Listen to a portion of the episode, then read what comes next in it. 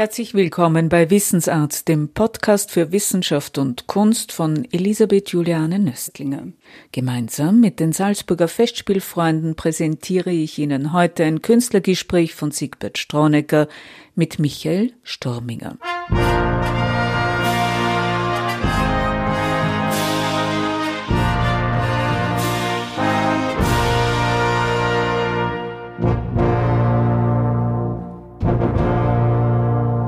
Bereits 2017 hat Michael Sturminger die Regie für den Jedermann am Domplatz übernommen.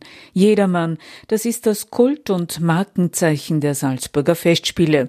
Seit dem 22. August 1920 wurde es in der hundertjährigen Geschichte der Salzburger Festspiele an die 700 Mal aufgeführt. Nur von 1922 bis 1925 und von 1938 bis 1945 waren die Rufe des Jedermann nicht zu hören. Im Jubiläumssommer 2020 standen die Festspiele auf Messerschneide. Wie es dennoch gelang, sie modifiziert über die Bühne zu bringen, erzählen Ihnen nun Michael Sturminger und Siegbert Stronecker.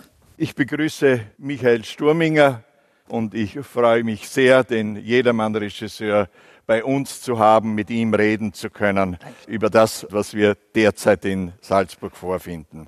Herr Sturminger, als wir uns Mitte Jänner in Wien zu einem Gespräch über den Festspielsommer getroffen haben, über den Jedermann, über den Jedermann-Tag. Da war die Welt heil. Und wenn ich an dieses Gespräch zurückdenke, dann kommt mir vor, als wäre das alles in einer anderen Zeit angesiedelt.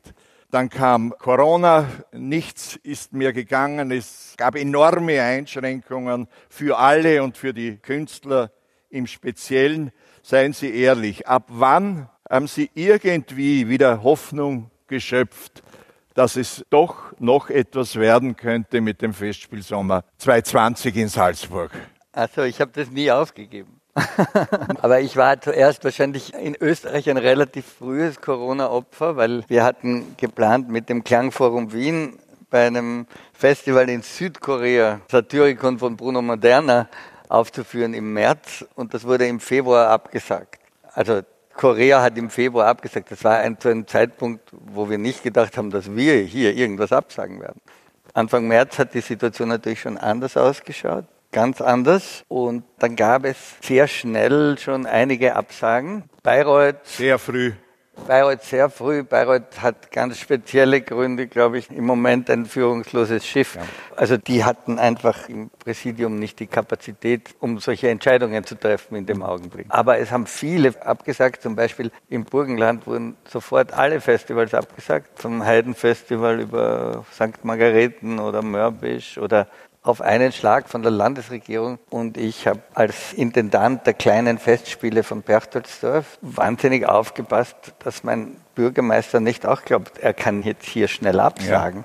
Ja. Ja. Und die vertragliche Situation ist ja im Moment noch immer ungeklärt. Es gibt ganz viele verschiedene Interpretationen, aber im Prinzip hat die Bundesregierung in der ersten Woche März ein Gesetz verabschiedet, in dem man mal drinnen festgeschrieben ist, Corona ist keine höhere Gewalt.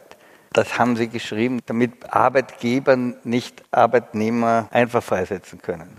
Das hat das normale Pandemiegesetz ausgehebelt mhm. und die höhere Gewalt weggenommen. Das heißt aber, dass eigentlich alle Künstler, die Verträge hatten, mit wem auch immer, mhm. die zur vollen Gänze einklagen könnten. Was jetzt wieder dazu führen würde, dass die Veranstalter alle pleite gehen würden. Also auch kein großartiges Instrumentarium wäre. Aber rechtlicherseits habe ich, also meinem Bergstolzdorfer Bürgermeister gesagt, wir können schon absagen, aber dann finanzieren Sie heuer nicht 20 Prozent des Festivals, sondern 100 Prozent. Weil dann haben wir keine Einnahmen, dann fallen wir wahrscheinlich um die anderen Subventionen um und dann sind wir haftbar, weil wir haben gültige Verträge mit unseren Schauspielern. Ich spreche da über Schauspieler, die größtenteils freiberuflich sind und die jetzt gerade in den Endproben sind für Romeo und Julia und die davon leben, beziehungsweise auch das Team. Aber das Zweite, was ich gemacht habe, Anfang März das erste Mal mit der Frau Präsidentin hier gesprochen und dann sind wir mit unserem kleinen Festival im Windschatten dieses großen Tankers gesegelt. Dazu kam dann noch der Paul Gessel von Grafeneck, mit dem ich auch verhindert habe, dass die noch einmal einen Abend vor einer angesetzten Pressekonferenz zur Absage sämtlicher niederösterreichischen mhm. Kulturevents haben wir am Abend davor, also ich mit dem Paul Gessel, verhindert mit dieser selben Argumentation, dass in Niederösterreich alles abgesagt wurde und dadurch ist Grafeneck und Bertelsdorf am Leben geblieben. Also im, im, Schatten dieser Großen konnte ich da mitzählen. Ja. Es war dann am Samstag und es war am Wochenende wie eine Befreiung als da mit Elektra, dem Jedermann, der Cosi und einer Handke-Uraufführung gespielt wurde, Premieren stattfanden. Und mich hat das erinnert an eine Bemerkung von Max Reinhardt, wenn wir 100 Jahre zurückgehen.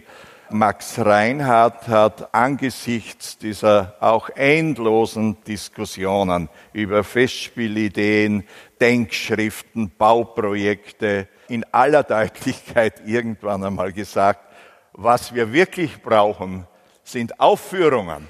Aufführungen.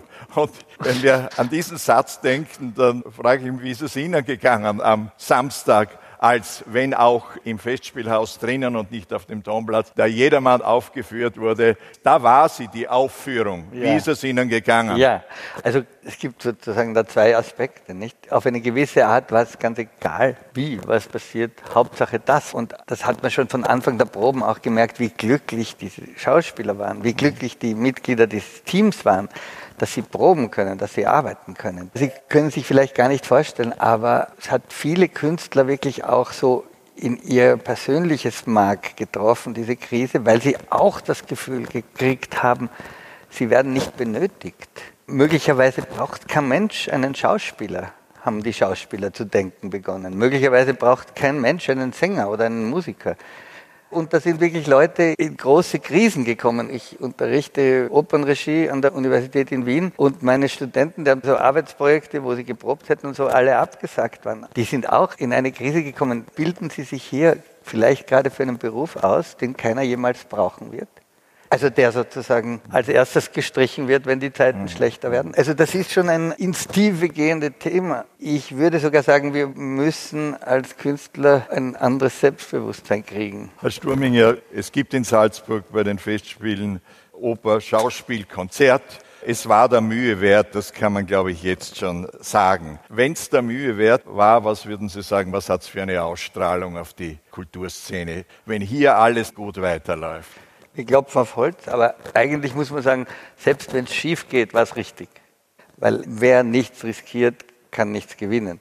Das heißt, ich glaube, dass es ungeheuer wichtig war, damit überhaupt im Herbst jetzt gespielt werden kann. Es geht ja auch um alle Leute, die um die Künstler herum arbeiten, die ja noch mehr sind als die Künstler selbst, die auf der Bühne sind. Also Garderober, Techniker, alle ja. Menschen, die da involviert sind, das sind ja und äh, da kommt manchmal so, wie wird das so gesprochen, als seien die Salzburger Festspiele nur eine elitäre Angelegenheit, wo Weltstars mit Jets kommen. Gibt schon ein paar, die weit angeflogen kommen und sehr, sehr hohe Gagen haben. Aber ich würde mal sagen, 90 Prozent der Mitarbeiter der Salzburger Festspiele sind ganz normale Menschen, die ihre Arbeit machen und die auch an einem Arbeitsplatz hängen. Und die Frau Präsidentin hat auch das immer sehr im Auge gehabt. Also die hat auch wahnsinnig gekurbelt, ihren Präsidiumsmitgliedern Mut zu machen, weil ja. die waren genauso deprimiert und in Schockstarre.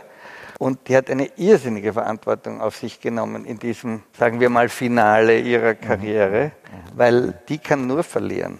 Und ich habe einen riesen Respekt davor kann man gar nicht oft genug sagen, was die jetzt für Ängste und Sorgen durchmachen und wie die doppelt arbeiten müssen, um alles picobello sicher zu machen, weil sie müssen zu jeder Sekunde haarklein beweisen können, dass sie keinen Fehler gemacht haben, dass sie nicht leichtsinnig waren. Und das, das macht natürlich auch Proben schwierig. Wir werden dauernd getestet. Wir haben drei verschiedene Gruppen, wer mit wem in die Nähe kommen darf. Die rote Gruppe, die orange Gruppe, die gelbe Gruppe. Also das ist ihre Arbeit und gar nicht so ein Vergnügen für ja. die. Und die machen das, weil sie sich ihrer Verantwortung bewusst sind. Ja. Und das finde ich sehr respektabel, muss ich sagen. Sie hörten ein Künstlergespräch mit Michael Sturminger, geführt von Siegbert Straunecker. Im nächsten Wissensart-Podcast führt die Präsidentin der Salzburger Festspiele Helga Rabel-Stadler ein Künstlergespräch mit dem Pianisten und Dirigenten Daniel Bahnbäum anlässlich seines 70-jährigen Bühnenjubiläums.